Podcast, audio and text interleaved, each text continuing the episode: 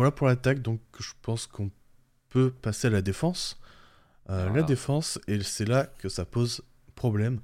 Alors, ce qui est étonnant, ce que j'avais regardé, c'est qu'ils ont finalement, statistiquement, ils ont certaines bonnes choses, notamment euh, si je prends la fréquence de tir adverse, 13e au cercle, donc ça va encore en termes de, donc de fréquence, donc c'est euh, le, nombre de tirs pris au cercle par les adversaires en pourcentage, donc 33% des tirs des adversaires. Euh, non, pardon je, pardon, suis sur le mauvais. Euh, ah non, 17, pardon, j'étais sur, sur la mauvaise ligne. donc c'est plutôt moyen finalement. Alors je pense que ça a dû pas mal baisser sur les derniers jours parce que quand j'avais regardé, c'était plutôt dans le top 15. et ils offrent aussi très peu de tirs à 3 points aux adversaires, notamment dans le corner. Non, il donne beaucoup de tirs dans le corner, pardon. Mais euh, globalement, il donne assez peu de tirs aux adversaires. Donc, les adversaires ont un profil de tir plutôt euh, bon pour leur défense.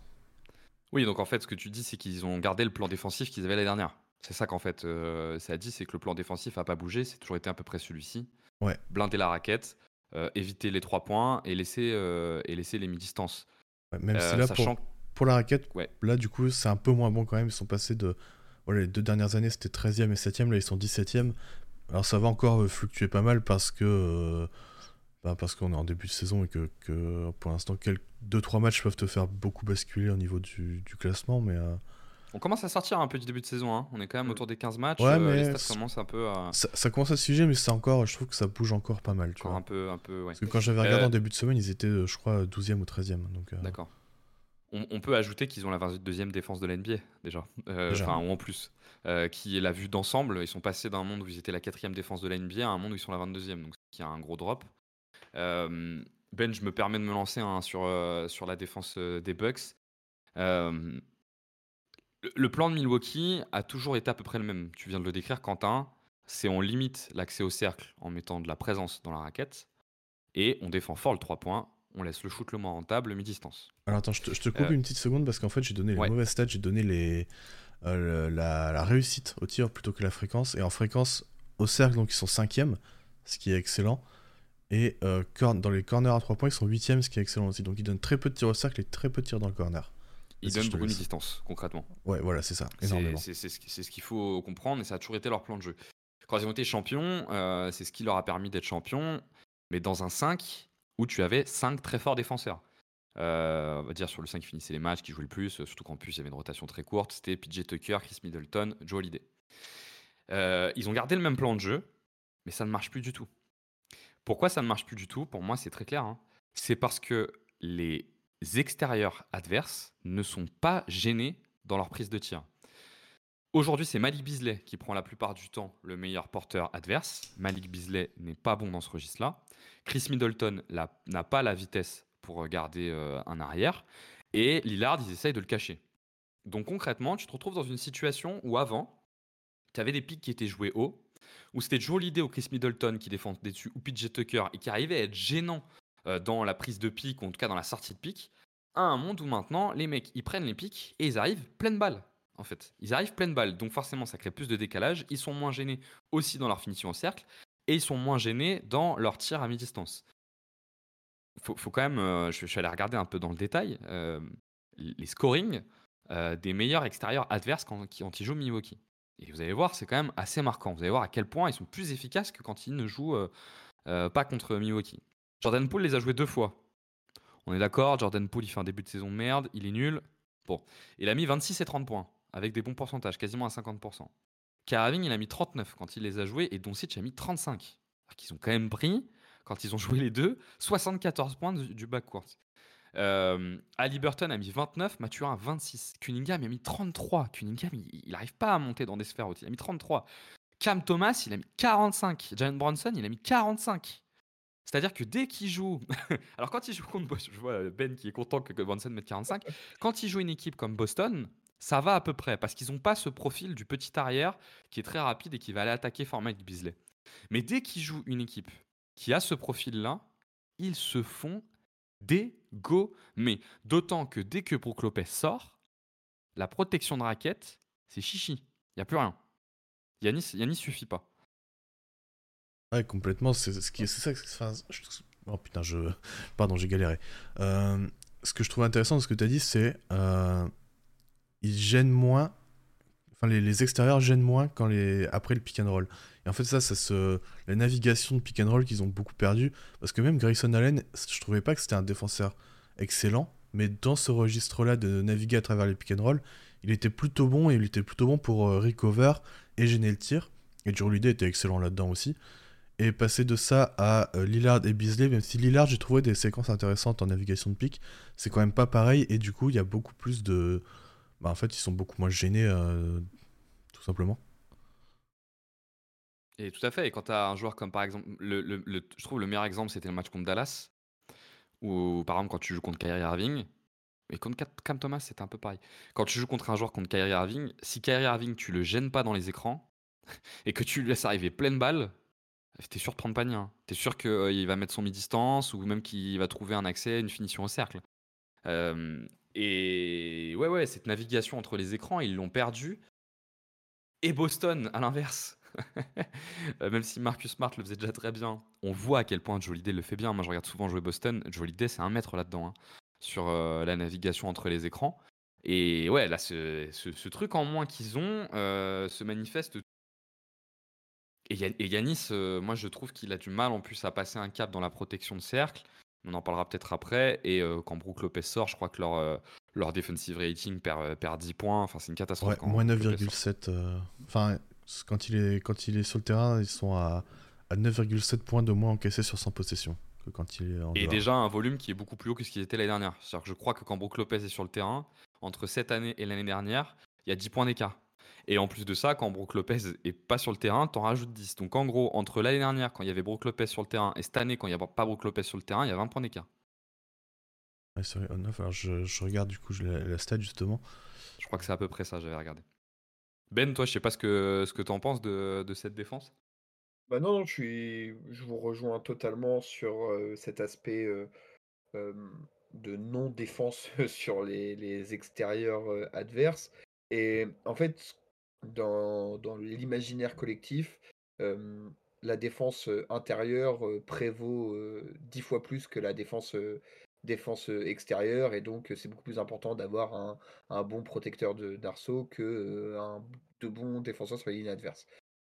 c'est sûrement vrai, mais tu vois que quand il y a une trop grosse différence entre les deux, tes intérieurs peuvent, peuvent rien faire en fait.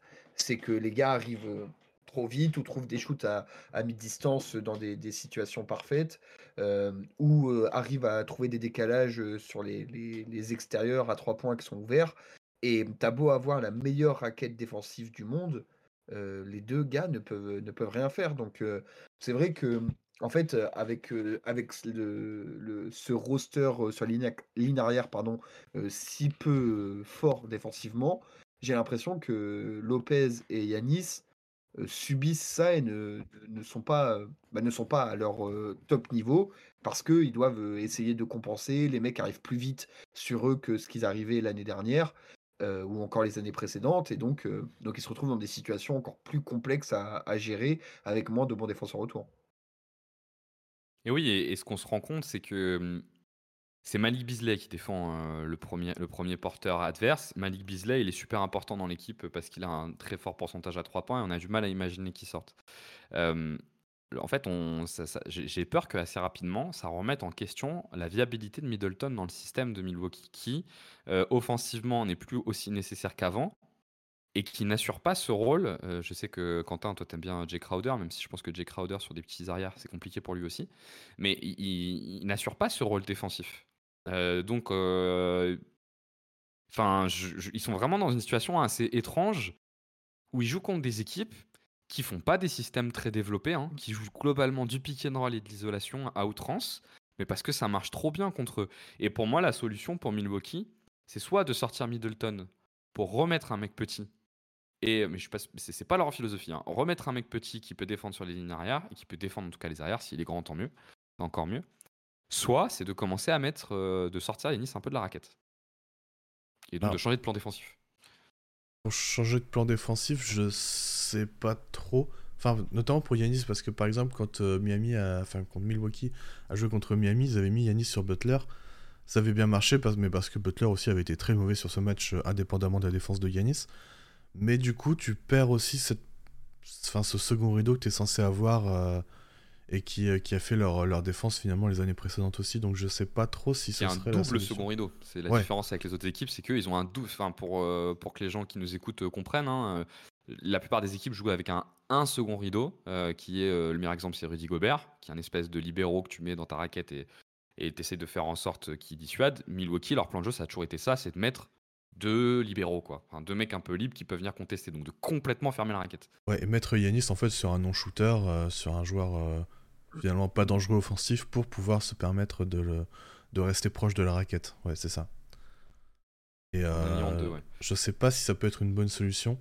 Notamment parce que aussi, euh, si tu mets euh, Yanis sur les meilleurs, euh, sur le meilleur joueur adverse, Yanis c'est pas un très bon joueur pour passer à travers les écrans.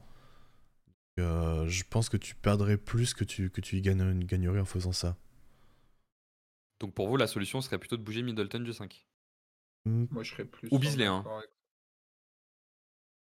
Ouais, bah moi en fait, je voulais juste ajouter que je pense que changer de stratégie défensive tout de suite, maintenant là, ça se fera jamais. Enfin, Griffin ne le fera jamais.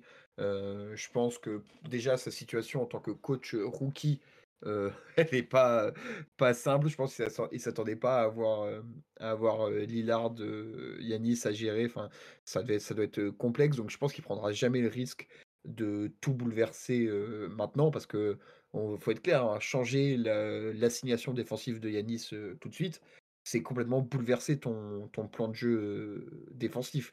Donc ça veut dire retravailler de nouvelles choses, sûrement perdre des matchs parce que tout ne sera pas encore parfaitement mis en place. Et je pense qu'il prendra jamais le risque. Par contre, Middleton en sortie de banc, je pense que c'est plus probable. Alors je ne sais pas s'il aura le, le, courage de le faire parce que, parce que ça reste quand même, un, ça doit être un gros nom du vestiaire, mais ça me semble plus, plus adapté. Pour rappel, Middleton a joué la moitié de ses matchs de la saison dernière sur le banc. Hein. Je crois que c'est à peu près ça ah la stat. Ah, il doit être à 35 matchs joués, il y en a 19 commencés, je crois.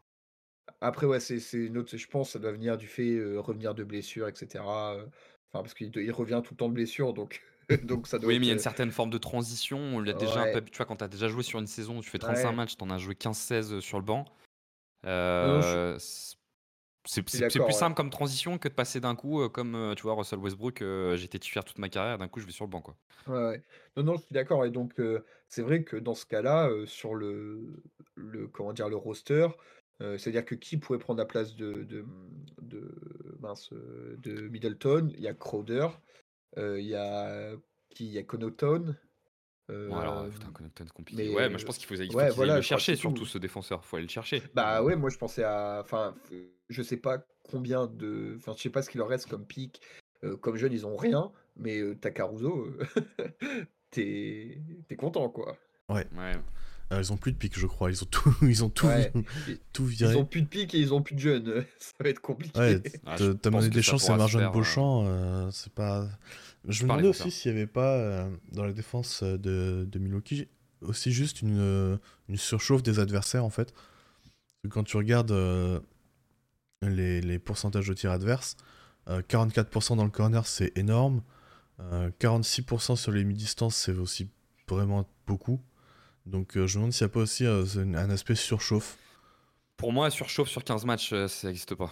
surchauffe sur 2-3 matchs, pourquoi pas, mais même si. Enfin, non, pour moi, surchauffe sur 15 matchs, ça n'existe pas. Et que quand tu regardes les matchs, c'est ce que j'essayais de vous expliquer, moi, sur comment je vois les choses. le mi-distance, il s'explique complètement. c'est parce que les mecs, ils arrivent, ils sont pas gênés, quoi. Donc en plus, comme Milwaukee, euh, de base, monte pas sur les mi-distances, si ton porteur il te gêne pas, en fait, c'est un shoot de practice, quoi. Ouais, non, bien sûr, non, je, tu regardes le match contre les Mavs, hein. Kyrie, oui, oui, bien sûr, mais tu regardes le match contre les, les Mavs, Kyrie et Lucas, ils ont beaucoup de shoots de practice, hein. surtout Kyrie à mi-distance, que Lucas il a plutôt attaqué le cercle et, et joué du 3 points, mais c'est des shoots de practice. Alors le corner, faudrait regarder un peu dans le détail, mais c'est un peu pareil. Euh, quand ton mec drive, s'il est pas gêné, il va être beaucoup plus lucide pour faire le bon choix que s'il est gêné dans son drive. Donc euh, l'aide vient d'Yanis, que souvent euh, le mec euh, qui est moi mon shooter, il est mis dans le corner, donc j'imagine que c'est le mec qui est visé sur Yanis. Quand tu arrives, que tu as pris 4 bumps, que le mec a traversé l'écran, tu pas la même lucidité que si tu arrives que personne t'a gêné, que tu dois juste faire le bon choix. quoi. Mm. Et moi, en tout cas, je, quand je vois les matchs, je me dis, je me, je me il n'y a aucun match que j'ai vu de Milwaukee où je me suis dit, waouh, mais lui, il met des shoots de fou, quoi. Ouais. Ouais, ça reste des shoots euh, ouverts, donc des bons shoots, quoi. Bien sûr, ouais. ouais, bien sûr. Même Cam Thomas, qui a ce côté surchauffe, euh, il prenait des shoots à la Cam Thomas. Hein. Ok. Euh, je vais parler aussi un peu de Crowder, tu l'as mentionné tout à l'heure, qui, qui, je trouvais, faisait un très bon début de saison et qui là va être absent pendant deux mois. Alors, je, ça a été mis huit semaines. il y a à peu près deux semaines, je crois, donc il reste encore à peu, près 6-7 semaines d'absence. Ça vient en janvier, quoi. Ouais, voilà. Euh, ça, ça va être assez problématique aussi pour Milwaukee, euh, parce que même si, alors tu l'as dit, j'étais d'accord avec toi, moi j'aime bien Middleton, mais c'est vrai que pour défendre des guards, c'est pas l'idéal. Mais Crowder, c'est quand même un excellent défenseur sur l'homme, et c'est un très bon défenseur d'équipe aussi. Donc il peut combler beaucoup d'espace de, et de failles euh, qui peuvent être créées par les mauvais défenseurs, enfin les autres mauvais défenseurs de, de l'équipe. Bah, le truc euh, avec euh, Crowder, euh, c'est qu'ils n'ont pas trop le choix en fait. C'est-à-dire qu'il faut que ça marche, Crowder. Il faut qu'il apporte ce qu'il peut apporter parce que Ben le disait juste avant, ils ont plus de mailles pour pouvoir faire des transferts et ajouter des joueurs. Donc leurs espoirs de défense extérieure reposent quand même beaucoup sur Jay Crowder. À moins qu'ils espèrent que Damien Lillard devienne un coup un bon défenseur, à moins qu'ils espèrent vraiment que Malik Beasley est en potentiel. Spoiler alerte, non. il est capable de séquences correctes comme il l'a fait contre Boston. Mais concrètement, il n'a pas des très bons appuis, il n'a pas de vitesse latérale. Euh, peut-être qu'au bout d'un moment. On trouve limite euh, plus intéressant off-ball que on-ball, Bisley. Oui, parce qu'il est, il est quand même plutôt volontaire en fait. Donc euh, il peut surgir par moment, mais il a un gros problème de vitesse latérale. Non, mais pour un mec de cette taille-là, il a un énorme problème de vitesse latérale, c'est qu'il bouge pas quoi. Et du coup, il traverse pas les écrans, du coup, il rattrape pas des retards. Et puis aujourd'hui, enfin, c'est toujours la même chose. C'est-à-dire que les arrières NBA d'aujourd'hui, euh, c'est pas des mecs qui, qui, vont pas vite, tu vois, c'est pas des Dwayne Wade, euh, même si Wade allait plutôt vite, mais c'est pas, pas des Dwayne Wade, quoi, c'est des bombes, c'est des, des, bombes au premier pas, quoi, donc euh, si tu suis pas, ça marche pas, hein. Ouais, complètement.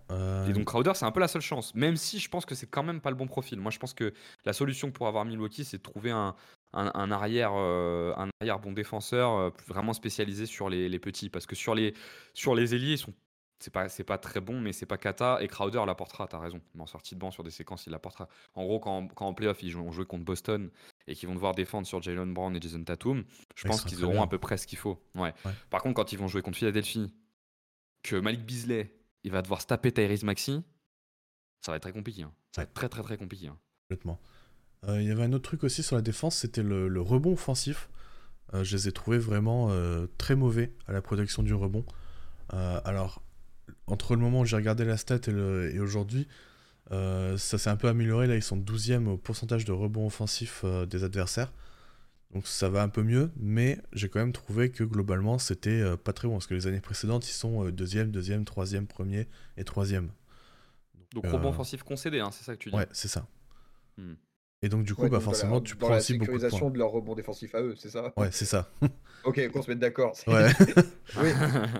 Et du coup, ils offrent des possessions aux adversaires et euh, bah, régulièrement, quand même, les rebonds offensifs, c'est des paniers faciles. Donc, euh, donc, là aussi, tu perds, euh, tu perds pas mal en efficacité défensive.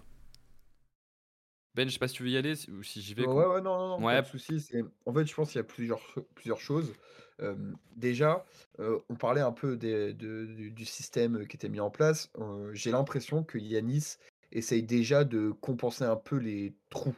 donc, il est il est toujours présent dans ce, en second rideau, comme on l'a dit, mais j'ai l'impression qu'il a déjà commencé un peu à s'éloigner un tout petit peu du panier, et donc ça veut dire qu'il est moins proche déjà pour gober les, rebonds.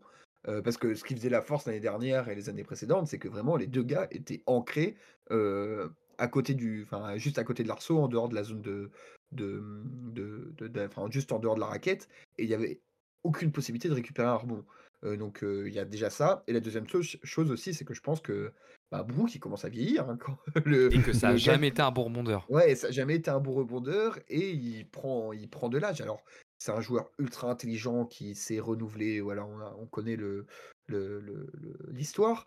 mais ça veut dire, enfin, c'est quand même, je sais pas, il doit avoir quel âge? 35, un truc comme ça, 36 je sais pas. ouais, je pense. Ouais, voilà, donc il est, il est, quand même assez âgé et que quand tu tombes sur des gars comme Mitchell Robinson, bah, tu te fais, tu te fais dévorer au, rebond. Ouais, voilà, donc pour moi, c'est ces deux aspects-là qui font que, mmh, que leur, protection, enfin que leur, pas plutôt leur sécurisation du rebond est est moins bonne, moins bonne qu'avant, sachant qu'en plus sur le banc, ils ont pas, de très bons enfin le pivot backup, c'est c'est Portis qui est utilisé en en pivot backup qui est pivot depuis, un an et demi quoi. Enfin avant c'était même pas un pivot donc c'est pas comme certaines équipes où derrière tu as quand même des gars qui peuvent te sécuriser le rebond et tout, Là c'est vrai que que c'est pas le pas le point le plus, le plus positif où ils ont le plus de ressources. Oui et puis, tu l'as bien dit en prenant l'exemple de Brook Lopez, leur domination au rebond elle était elle était tactique. Parce qu'ils ont pas bon c'est un très bon rebondeur mais c'est tout. Les autres c'est pas des très bons rebondeurs en soi et Brook Lopez, c'est le meilleur exemple de ça. Donc en fait, si tu arrives à faire sortir Brook Lopez et ou Yanis euh, de la raquette, tu t'ouvres des possibilités au rebond. Et en fait, tu as beau avoir un plan de jeu assez clair pour bloquer la raquette euh, et bloquer le 3 points.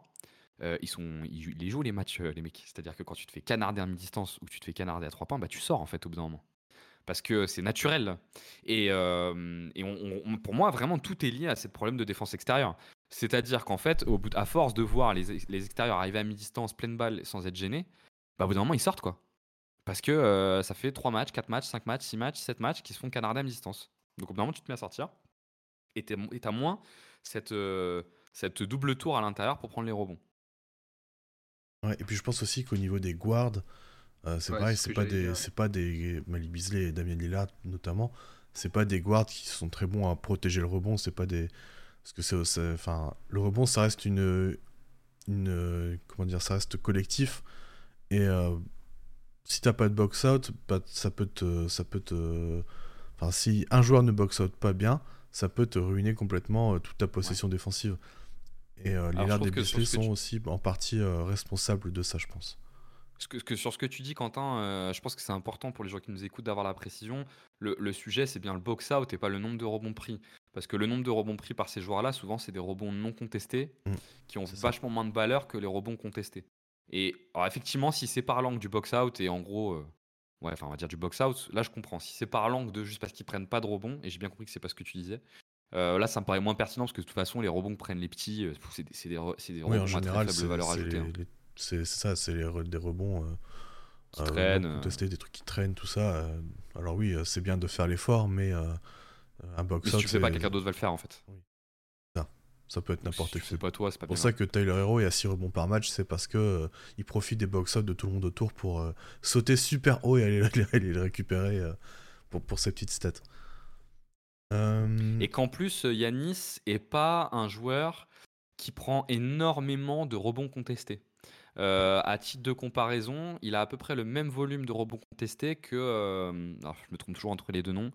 Que Omar Thompson, celui de Détroit, le rookie de Détroit. Ozar. Euh, Ozar. je crois. Ah, c'est Ozar Thompson. Ozar Il a le même volume de rebonds, euh, de rebonds contestés pris que Ozar Thompson, qui est à peu près autour de 33%, euh, qui est énorme pour un. Enfin, on aime beaucoup Ozar Thompson, enfin, beaucoup de gens aiment beaucoup Ozar Thompson.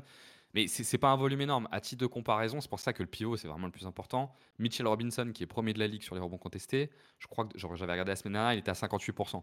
Ce qui vous donne un peu un ordre d'idée. C'est-à-dire qu'ils n'ont pas ce mec-là qui est capable de prendre beaucoup de rebonds contestés. Donc vraiment, leur capacité à prendre des rebonds, elle réside dans leur plan de jeu défensif, de blinder la raquette. Oui, complètement. Euh, est-ce que vous avez des choses à rajouter sur la défense des Bucks Est-ce qu'on a fait le tour? On a fait le tour. Euh, on avait quand même quelques questions des, auditeurs. On avait euh, Martin qui, pose, qui, posait la question quelle est la part de responsabilité du coach dans ce début de saison trop juste? Je pense qu'elle est assez élevée, notamment dans le style de jeu offensif et un peu défensif. Pour moi, il y a deux trucs dans la question. C'est déjà, est-ce que le début de saison est vraiment trop juste? On, se posait la question. Enfin, quand même, c'est tu fais venir un joueur qui est top 5, 7 joueurs offensifs de la ligue. forcément, il faut de l'adaptation. Est-ce que les gens voulaient que les résultats suivent un peu moins, mais que ça soit un peu plus un peu plus beau visuellement et que ça donne un peu plus de, de, consistance visuelle, je, je sais pas, enfin moi en tout cas, si j'étais fan de, de, Milwaukee, je me dirais, bon, pour l'instant, ça roule à peu près, faut, faut que ça continue à, à trouver des automatismes. Donc je sais pas si c'est vraiment si juste que ça, sachant que, comme on l'a dit deux ou trois fois, ils sont à une victoire ou une défaite, ça dépend de quel côté tu te mets, d'être le meilleur bilan de la ligue. Donc c'est peut-être pas si juste. Par contre, oui, le, sur ce qu'on a dit sur l'offense, l'offense, plus que la défense, parce que la défense en soi, enfin, il n'a pas l'effectif pour défendre les arrières. Le, il va pas inventer un joueur qui, qui sort de, de je sais pas où. Mais par contre, offensivement, oui, il a des responsabilités sur, sur ce qui est mis en place. Après, je pense que ce qu'il veut pour l'instant, c'est familiariser Yanis et, et Lillard à jouer ensemble, quoi. C'est il veut les habituer à jouer ensemble. Alors pour l'instant, il y a des défauts, pour l'instant, il y a de la il y a du déchet, mais si, dès maintenant, tu les enfin, s'ils ne s'habituent pas à jouer ensemble maintenant, à la fin de la saison, ils le feront pas. Donc donc autant le faire maintenant sur des matchs à moins moindre intensité, moindre importance. donc oui, il a une forte responsabilité, mais je pense qu'il faut quand même rester un peu mesuré sur ce que sur ce qu'ils ont fait. Pour moi, il a une responsabilité qui est très faible dans ce début de saison qui n'est pas si mauvais. donc, s'il était mauvais, peut-être que je le remettrais un peu plus en question, mais il n'est pas mauvais ce début de saison. Pourquoi je dis ça? Parce que je suis complètement d'accord avec ce qu'a dit Ben. En attaque, il est en train de faire en sorte que Lillard et Yanis se familiarisent, et ils sont quand même la quatrième attaque de la ligue, avec moins de contre-attaques que ce qu'ils avaient par le passé, parce qu'ils font moins de stops donc en fait, ils arrivent quand même à avoir une attaque efficace. Est-ce que j'y crois à cette attaque? Non. Et leur bilan, il est toujours à nuancer à Milwaukee parce qu'ils ont une, une, division qui est extrêmement faible et qui leur permet de jouer beaucoup de matchs contre des équipes très très faibles.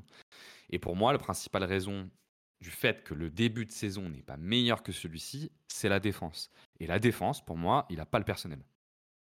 Alors, il fait pas le choix de changer de système défensif. Il est dans la lignée de ce que faisait Budenholzer. Ça, on peut le discuter. Et je pense qu'il faudra le discuter à un moment donné, mais on le fera sur, certainement fin de saison s'ils ne sont pas champions, de se dire est-ce que tu peux défendre comme ça avec ce personnel-là? Mais pour défendre comme ça, il n'a pas le personnel. Alors, je suis d'accord avec vous sur la défense. Par contre, sur l'attaque, je suis moins d'accord parce que pour moi, même si ça marche plutôt pas mal en termes d'efficacité, t'as quand même un problème qui va se poser sur le long terme et face aux bonnes défenses, parce qu'on l'a, et on l'a dit, c'est que t'as t'as pas vraiment de plan de jeu, tu joues que des isolations, tu joues que des que enfin que, que des isolations post-up et ça va poser problème face aux bonnes défenses euh, parce que t'as pas de mouvement et t'as pas de créativité. Et je trouve ça dommage de pas avoir de créativité quand t'as euh, Lillard et Giannis et ils se reposent du coup seulement sur la création de enfin sur la création de décalage. Alors oui, ça marche, euh, ça marche, mais face aux bonnes défenses, ça marchera beaucoup moins bien. Oui et puis, on peut tu peux compléter, pour aller dans ton sens, hein. tu peux compléter en regardant les équipes contre lesquelles ils ont joué, qui influent quand même un petit peu, ton rating pour l'instant, ils ont joué que 3 équipes top 10 défensives. Ouais, bah, super. Tu vois, tu as la la stat, elle est nickel, ah, pardon, ils ont joué 6 matchs, pardon. Ils sont en 3 wins, 3 lose. Bah, tu vois? Donc déjà, ça donne une indication, effectivement, qui est très intéressante. sur, 4 loses, je crois? Ou 5 loses, ouais. Donc ça, ça, donne une indication. Sûr, quand tu as joué deux fois Washington, que tu as joué Dallas, que tu as joué Chicago, que tu as joué Détroit, que tu as joué Brooklyn, euh, que tu as joué Atlanta, euh, bah c'est sûr, hein, ton efficacité offensive va monter. Là, je vous ai cité que des Charlotte, je vous ai cité des équipes euh, qui défendent pas. donc c'est sûr, ça joue. Hein. moi, je dis, je dis pas qu'il faut pas s'inquiéter. Je dis juste, on va, je vais attendre un peu avant de vraiment m'inquiéter de, de la non-créativité offensive. Je me dis, pour l'instant, tu es toujours, toujours le, ce qu'on peut considérer comme le, début de saison, même si ça, ça, s'éloigne petit à petit.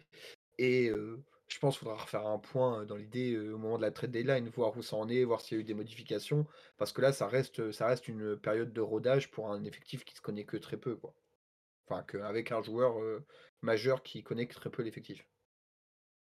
Moi, j'aime bien ton argument de dire que il faut les... ils n'ont pas fait de pré-saison ensemble. Déjà, c'est la première fois qu'ils jouent ensemble, il faut qu'ils apprennent à jouer ensemble. Je veux tu prends pas, tu prends pas Yanis et Lillard pour pas te dire que euh, tu vas, tu vas abuser un peu de cette relation en playoff. Donc, euh, tu as bien à un moment donné, il faut que tu forces un peu cette relation. Là, ce qui est intéressant, c'est ce que disait Quentin, c'est que pour lui, il la joue pas tant que ça. Euh, bon, d'un point de vue euh, statistique, Yanis a jamais, en tout cas sur les deux dernières années, n'a pas eu un joueur qui lui faisait autant de passes. Donc ça montre quand même qu'ils jouent beaucoup tous les deux ensemble. Ouais, je sais pas, moi j'ai l'impression qu'il y a peu d'actions, ils sont tous les deux impliqués. Tous les deux impliqués. Moi j'ai l'impression qu'il y a beaucoup d'actions, ils sont tous les deux impliqués, mais qu'ils ont, qu'ils ont des timings qui sont pas les mêmes. Et donc ils se font des passes, c'est ce qu'on disait tout à l'heure, ils, se font des passes, mais le jeu s'arrête en fait. Tu vois, c'est pas, il y a pas, il y a aucune, y a, y a aucun dynamisme. En oui, c'est juste une passe au poste pour Yanis par exemple, c'est ce genre de choses en fait. pour moi ça, c'est que pour moi ils ont la volonté de jouer ensemble, juste pour l'instant ils n'arrivent pas à se coordonner sur la façon de, de, de, bien le faire. Ils veulent le faire, juste qu'ils font mal quoi, pour l'instant. et là, c'est là pour moi, qu'il y, y, a la responsabilité d'Adrian Griffin qui les met pas dans les bonnes conditions pour, pour jouer ensemble. Ça s'entend. Ça s'entend, hein. ouais, ça s'entend hein, complètement. Euh, une autre question de Will Matic. il nous fait un over-under 2,5, donc euh, vous me dites plus ou moins. Euh, le nombre de pages dans le playbook de Adrian Griffin. À combien? 2,5 bah, T'as le post-up, moins quand même. T'as la transition, la transition, ah. le post-up et isolation. Il y a 4 plays par page. Il y a 2. Il y a 4 plays par page. 2 plays. Ouais. je pense que t'es en dessous. Je pense que t'es quand même en dessous. je pense aussi. Tu t'es, vers la fin de la deuxième page. voilà. Exactement. Euh, bah voilà, je sais pas si vous aviez un, dernier truc à dire sur les bugs, sur. Euh, non, finalement, on a fait un bon. On a fait bien une heure sur les bugs au final. Mais ouais, ouais. Non, non mais c'est intéressant. En fait, j'ai, en fait euh, le début de saison, j'ai l'impression qu'on est un peu tous pareils parce qu'on a beaucoup jugé les bugs intrinsèquement dans le début de saison et, et, maintenant on commence à les juger par rapport aux autres. Ce qui est la différence entre des previews et un début, entre le travail que tu fais dans des previews et le travail que tu fais dans un début de saison. Et je crois qu'on est à peu près tous sur la même longueur d'onde, qui est qui ne donne pas l'impression de vraiment être un, euh, d'être dans le top du panier des contenders, quoi. Ouais. Ils ont, ils ont un peu de retard. Ils ont un peu de retard. Et on avait parlé pendant l'été de l'importance de faire tes ajouts pas trop tard dans une saison. Rappelez-vous ce qu'on s'était dit, on avait discuté sur Twitch de les bons départs, est-ce que ça t'indique sur est-ce que tu vas être champion ou pas? Et la conclusion à laquelle on est arrivé, c'est de se dire qu'il faut que ton roster, tu l'aies pas trop tard, parce que quand c'est trop tard, après, tu mets trop de temps à mettre des automatismes. Ils ont pris un peu de retard en prenant Lillard assez tard, qui, est, qui, peut être comblé, hein, qui peut clairement être comblé, il faudra voir s'ils y arrivent. Moi, pour l'instant, je m'inquiète pas trop pour. pour je me dis qu'ils ont un peu le temps, même si Adrian Griffin, je suis pas fan pour l'instant. Mais, euh, mais je leur laisse le bénéfice du doute et le temps, euh, voilà. C'est pas, pas non plus figé encore pour l'instant. Ouais, je suis, je suis d'accord avec toi. Le, la bonne expression, c'est ça, c'est laisser le bénéfice du doute. Euh, comme on a dit, il y a pas mal de circonstances atténuantes pour l'instant. c'est pas un si mauvais début de saison, mais moi, ce qui m'a le plus marqué sur ce que j'ai vu, c'est l'impression visuelle et, enfin, vraiment pour le coup très moche, quoi. C'est, ah ça, ça, donne pas forcément envie de regarder les Bucks. Alors que statistiquement, statistiquement pardon, comme on l'a dit tout au long de, de, du podcast, c'est correct, mais visuellement, c'est, rude à regarder. Hein. Ah donc, donc c'est pour ça, on va, voir comment ça, ça, évolue. Il y a des circonstances atténuantes, le trade tardif, le roster qui est un peu, un peu faible sur les lignes extérieures, les deux stars qui se trouvent pas forcément. Mais ouais, c'est vrai que c'est peut-être un peu décevant dans le contenu par rapport à ce qu'on espérait d'une telle relation, mais aussi ça, ça remet en cause à quel point même aussi grandes les superstars sont-elles, ça reste des humains qui ont besoin de temps pour avoir un petit temps d'adaptation pour, euh, pour, pour jouer. quoi. C'est pas des robots qui sont plugués dans n'importe quelle équipe et qui en une semaine bah, connaissent tous les plays par cœur et, et voilà, jouent dans l'équipe comme si c'était là depuis 10 ans. quoi. Ouais, bah, je trouve que c'est une très belle conclusion, Ben. Euh, vas-y Benji, je te laisse euh, le mot de la fin. Non, je voulais, juste euh, dire quand même un, petit mot de conclusion sur le bilan qu'on peut faire de ce début de saison. Quand Lillard n'est pas blessé, ils sont quand même en 11 victoires pour 3 défaites. Donc c'est quand même très solide, avec une défaite à Boston de 3 points. une défaite en début de saison contre Atlanta où Lillard est passé complètement à côté et c'était le début de saison. Et une défaite à Toronto un peu large. Mais donc, euh, bon, c'est quand même. Euh, si on enlève la, défaite à Boston, ils étaient sur 1, 2, 3, 4, 5, 6, 7, 8, 9, 10 victoires de suite avec Lillard. Non, c'est pas possible ce que je viens de dire. Bon, à peu près ça. 1, 2, 3, 4, 5, 6, 7, 8, 9, pardon, victoires de suite. Euh, donc, bon, ça, ça marche quand même. Hein. Ouais, ça marche. Ça, marche quand même. ça, pour relativiser le soi-disant mauvais début de saison. Ouais, c'est pour des contenders, c'est un peu en dessous de ce qu'on attendait. C'est surtout ça. Ouais, voilà, c'est ça. Hein. C'est ça, c'est surtout c'est par rapport aux attentes qu'on avait que c'est ça sent en fait, on avait tellement l'impression que ça allait rouler surtout, que ça allait avoir, 130 points de moyenne avec, 35 points de chacun à chaque match, qu'on est un peu déçu de ce côté-là. Mais, mais c'est plus, comme je dis, j'ai l'impression que c'est un peu plus visuel que que statistique vraiment, quoi. Et eh bien voilà, on peut terminer là-dessus, je pense. Merci à toutes et à tous de nous avoir écoutés. Euh, j'espère qu'on n'a pas été trop long. On est sur bientôt deux heures d'enregistrement. Euh, on vous souhaite à toutes et à tous une très bonne journée, soirée, selon quand vous écoutez ce podcast. Et on se dit à la semaine prochaine. Salut